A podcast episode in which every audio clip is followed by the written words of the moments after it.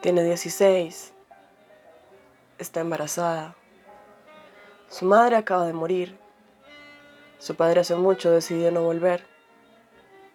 Está sola. Tiene 16. Está embarazada. Ronda por su mente el recuerdo del tío que quiso violarla. Aún no termina la secundaria. Ya no puede. Tiene 17. Su hija acaba de nacer. Le otorga un nombre y una religión. Es tan sola si tiene miedo. Le asusta ser madre. Tiene 22. Una hija ahora de 5. Se ha reconciliado con su padre aunque el resentimiento no la abandona. Trabaja todo el día y estudia por las noches.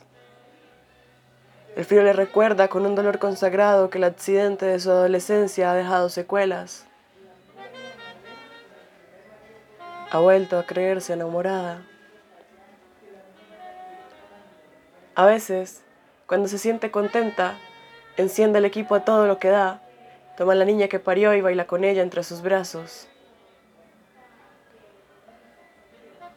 Tiene 25. Una niña que le grita que la odia cada vez que la reprende.